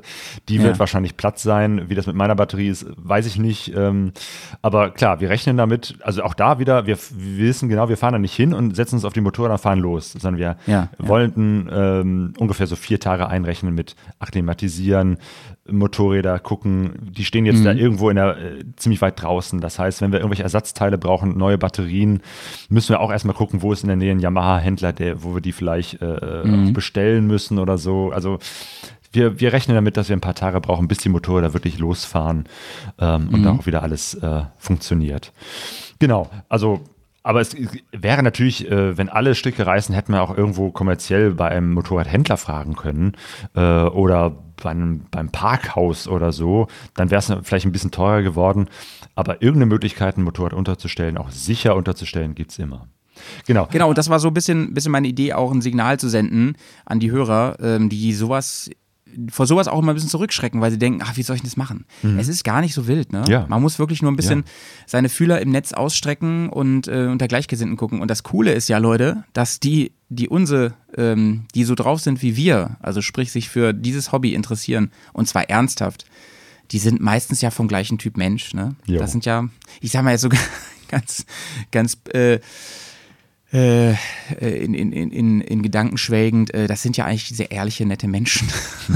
Schon, oder? Ja, natürlich, klar. Ja, ja, ja. Die auf der einen Seite ein ganz normales Leben führen, auf der anderen Seite dieselbe Leidenschaft, dieses Verrückte in sich tragen äh, und diese, diese Begeisterung fürs Motorradreisen.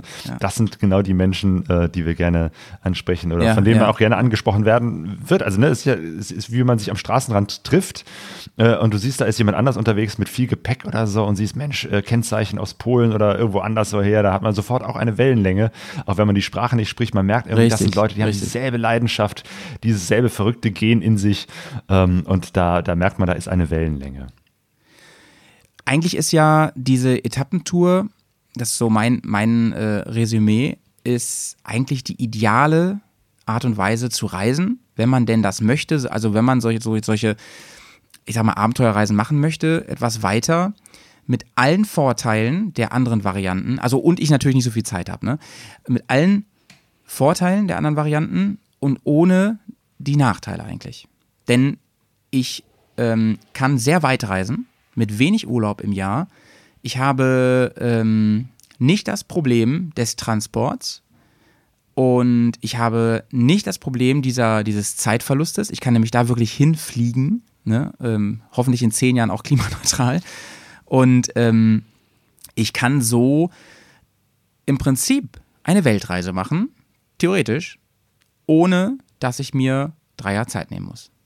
Oder? Richtig. Und du kannst das auch, ähm, das muss ja nicht Europa sein, so etwas kannst du eben halt auch äh, in der Ferne machen. Also Mhm. unsere Freunde, die Dune Hoppers zum Beispiel, die machen das, äh, die fahren jetzt seit Jahren schon durch den amerikanischen Kontinent, haben auch in den USA angefangen, rauf Ja. nach Alaska, runter ähm, eben halt Südamerika, Mittelamerika. Das war die Ja, Geschichte, ja. vielleicht erinnerst du dich den Podcast, den wir in Peru aufgenommen haben, also das Interview, Ja, ja. wo die in Peru jetzt zur Corona-Lockdown-Zeiten ne? feststeckten. klar. Ähm, aber das ist eben halt Teil ihrer äh, Reise. Die arbeiten eben halt auch beide ganz normal, haben auch immer nur so drei, vier Wochen äh, Zeit äh, im Jahr und äh, ja, fahren dann immer etappenweise durch Amerika. Klar, das einmal Mhm. mussten sie die Motorräder eben halt da verscha- verschiffen, aber ansonsten finden die auch immer wieder Leute, wo sie ihre Motorräder unterstellen können. Daraus ergeben sich dann wieder Freundschaften, Leute, die sie dann teilweise auch begleiten. Mhm. Ähm, und gut, wenn jetzt Corona nicht dazwischen gekommen wäre, ähm, ja, wären sie vielleicht auch wieder unterwegs. Aber natürlich, sie werden ihre Reise auch weiterhin fortsetzen. Ihre Maschinen stehen gerade in Peru und von dort aus wird es dann wieder weiter Richtung Süden gehen. Ein Freund von mir zum Beispiel ist über Jahre verteilt mit dem Fahrrad um die Ostsee gefahren.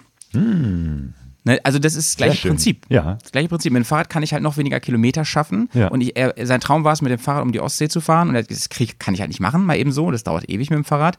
Also hat das über mehrere Jahre aufgeteilt. Ich weiß gar nicht genau, wie lange es gedauert hat, also ein paar Jahre. Und ist immer so weit gefahren, wie er konnte. Mit dem Fahrrad ist natürlich viel unkomplizierter, weil ich das Ja, Fahrrad einfach wieder super. mitnehme dann. Ne? Das kann ich ja notfalls Ja. im Flugzeug sogar mitnehmen. Und ein Fahrrad kannst du notfalls aber auch äh, viel, viel leichter nochmal irgendwo unterstellen, weil es noch weniger Genau, ja, Platz genau, genau, wegnimmt. genau. Ja. Aber sag mal, Clau- Claudio, das heißt eben, du hast es eben anklingen lassen, ähm, ich, ich, brau, ähm, ich darf das Motorrad halt hier nicht brauchen. Das ist für ein paar Jahre dann halt nicht verfügbar im Alltag. Das ist halt wichtig, ne? Das ist vielleicht der hart. Nachteil. Das Ja. ist hart und der Nachteil Ja, vielleicht, ja. ja, ja. Das ist ja eine Reisemaschine. Ja, richtig. Ja, ähm, Claudia, ich hoffe, dass wir einigen wirklich ein bisschen Inspiration bieten konnten mit der Folge oder einfach mal, ähm, das wäre, das würde ja schon reichen, mal einen Impuls gegeben äh, haben, von wegen, man kann sowas durchaus in verschiedenen Varianten machen. Man kann so, ein- so, so solche Reisen unternehmen, auch mit wenig Urlaub. Ich mache das ja, du machst das auch und ich denke mal, viele machen das und viele trau hoffentlich trauen sich einige, das mal näher in Angriff zu nehmen, so. Sogar alleine. Vielleicht. Genau, und vielleicht gibt es ja noch weitere Variationen, wie man äh, Reisen Ja. in kurzen Zeitraum irgendwie organisieren kann. Dann würden wir uns auch auf Rückmeldungen äh, freuen. Sehr. Ähm, also von daher schreibt uns oder gebt uns eine Sprachnachricht, äh, würde uns mal interessieren. Mhm. Was gibt es noch für Dinge, die wir vielleicht jetzt hier gerade nicht äh, auf dem Schirm haben? Mhm. Noch weitere Möglichkeiten, wie man äh, größere Hürden überwinden kann oder weitere Strecken, äh, um in Mhm. kurzen Zeitraum doch eine abenteuerliche Fernreise zu erleben. Oder genau, oder eben auch gerne Erfahrung, falls ihr sowas schon mal länger gemacht Ja. habt oder überhaupt mal gemacht habt. Ähm, sehr spannend wäre ja, ob es wirklich jemanden gibt, der es schon einmal um den Planeten rumgeschafft hat, in, mit so einer, mit einem 9-to-5-Job, mit ganz normalen Urlaubszeiten. Das ist ja echt mega spannend. Ich meine, die, die Dune Hoppers, das geht ja in die Richtung, ne? Die haben ja schon wirklich sehr viel Kilometer unter die Stollen genommen äh, mit diesem Modell. Ja. Ja. ja. Und äh, Claudio, jetzt aber vielleicht abschließend nochmal, wie geht deine On-Off-Reise jetzt weiter? Wie ist jetzt der aktuelle Plan? Wann, wann äh, habt ihr einen neuen Sticker? Erst 2021 jetzt? Auf jeden Fall. Also dieses Jahr rechne ich nicht mehr damit, dass da noch irgendwas draus wird. Ja. Ähm, zum einen, weil jetzt äh, unser Urlaub auch äh, aufgebraucht ist ähm, Mhm. und zum anderen, äh, irgendwann wird es auch zu kalt und ich glaube auch, dass Corona-mäßig jetzt äh, in diesem Jahr nicht mehr viel passieren kann. Also wir erleben ja Mhm. jetzt gerade, ähm, dass wir schon fast auf den zweiten Lockdown äh, zusteuern. Vielleicht nicht in Mhm. Deutschland, aber in anderen Ländern, überall in Europa steigen die Infektionszahlen wieder. Also jetzt wäre es Ja, total äh, Banane zu sagen, ich versuche jetzt auf Biegen und Brechen irgendwie meine Motorradreise fortzusetzen. Ähm, Genau. Also zu, vor, vor allem für uns, weil jetzt sozusagen ein Flug nach Italien eben halt das große Problem wäre. Ne? Das ist, das, Ja, ja. da ist jetzt der Vorteil für die Leute, die sowieso nur mit ihrem Mo- Motorrad unterwegs sind. Die können viel, viel leichter und viel sicherer unterwegs sein.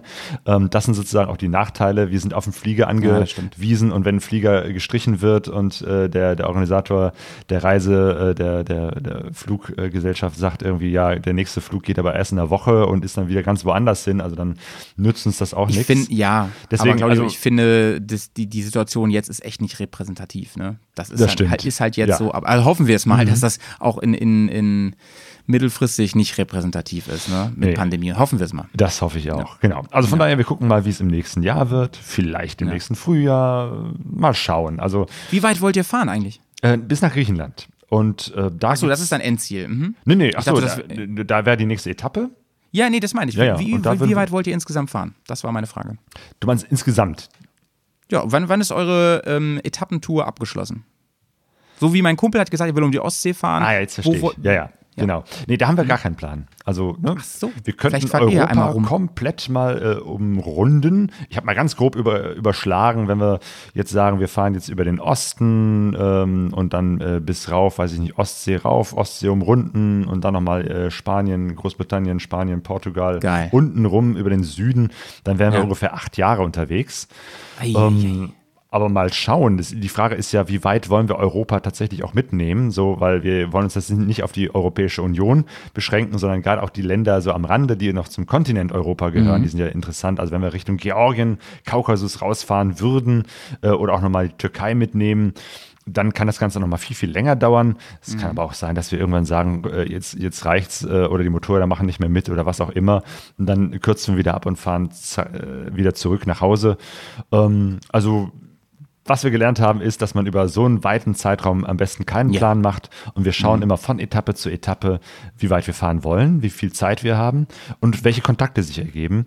Ähm, Weil auch da gucken wir jetzt gerade über ganz viele Freunde und so, fragen wir überall rum, kennt ihr Leute in Griechenland, kennt ihr Motorradfahrer in Griechenland? Ein paar Kontakte haben wir schon, ein paar, da hat das nicht funktioniert. Also auch da wissen wir noch nicht ganz genau, wo wir in Griechenland unsere Ist auch schön, oder? Mopeds So ein bisschen. Fragezeichen Ja, lieben wir auch. ja, ja, ne? ja Mhm. das, ist, äh, das ist auch Teil des Konzeptes, sich auf neue Dinge einzulassen.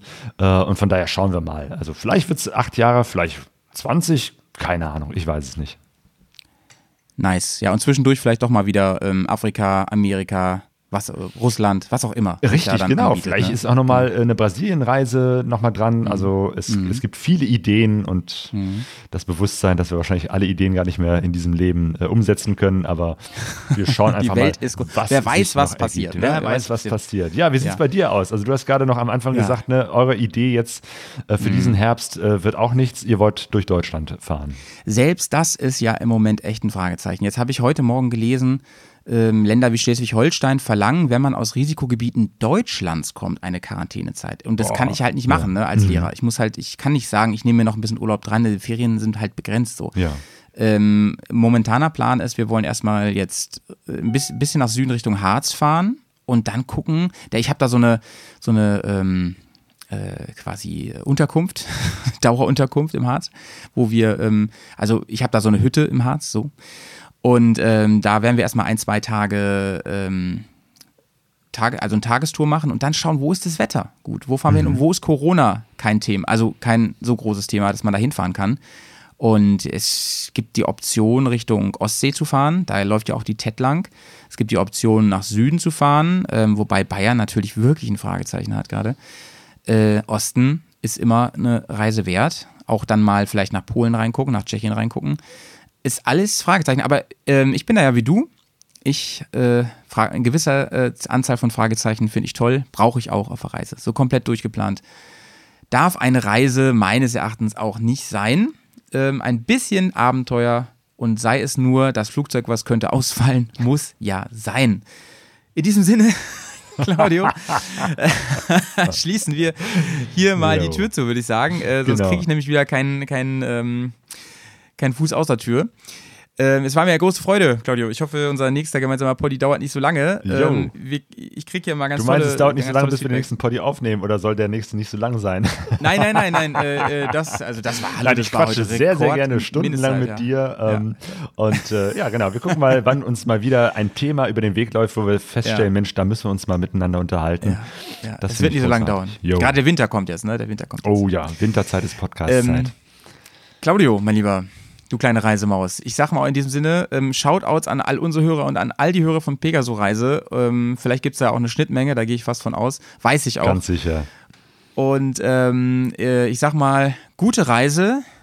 Jetzt musst du natürlich sagen, Ähm, habt ihr auch einen Verabschiedungs... Sauber bleiben. Äh, sauber bleiben, genau. Howie, kleine es war mir ein. Vergnügen und äh, an die ganzen Hörer vom Bearcast. Sauber viel Spaß mit dem, bleiben. mit, mit dem Outro von Pegaso Reise und unserem Outro. Ciao, genau, ciao. Tschüss. Jo, mach's gut. Tschüss.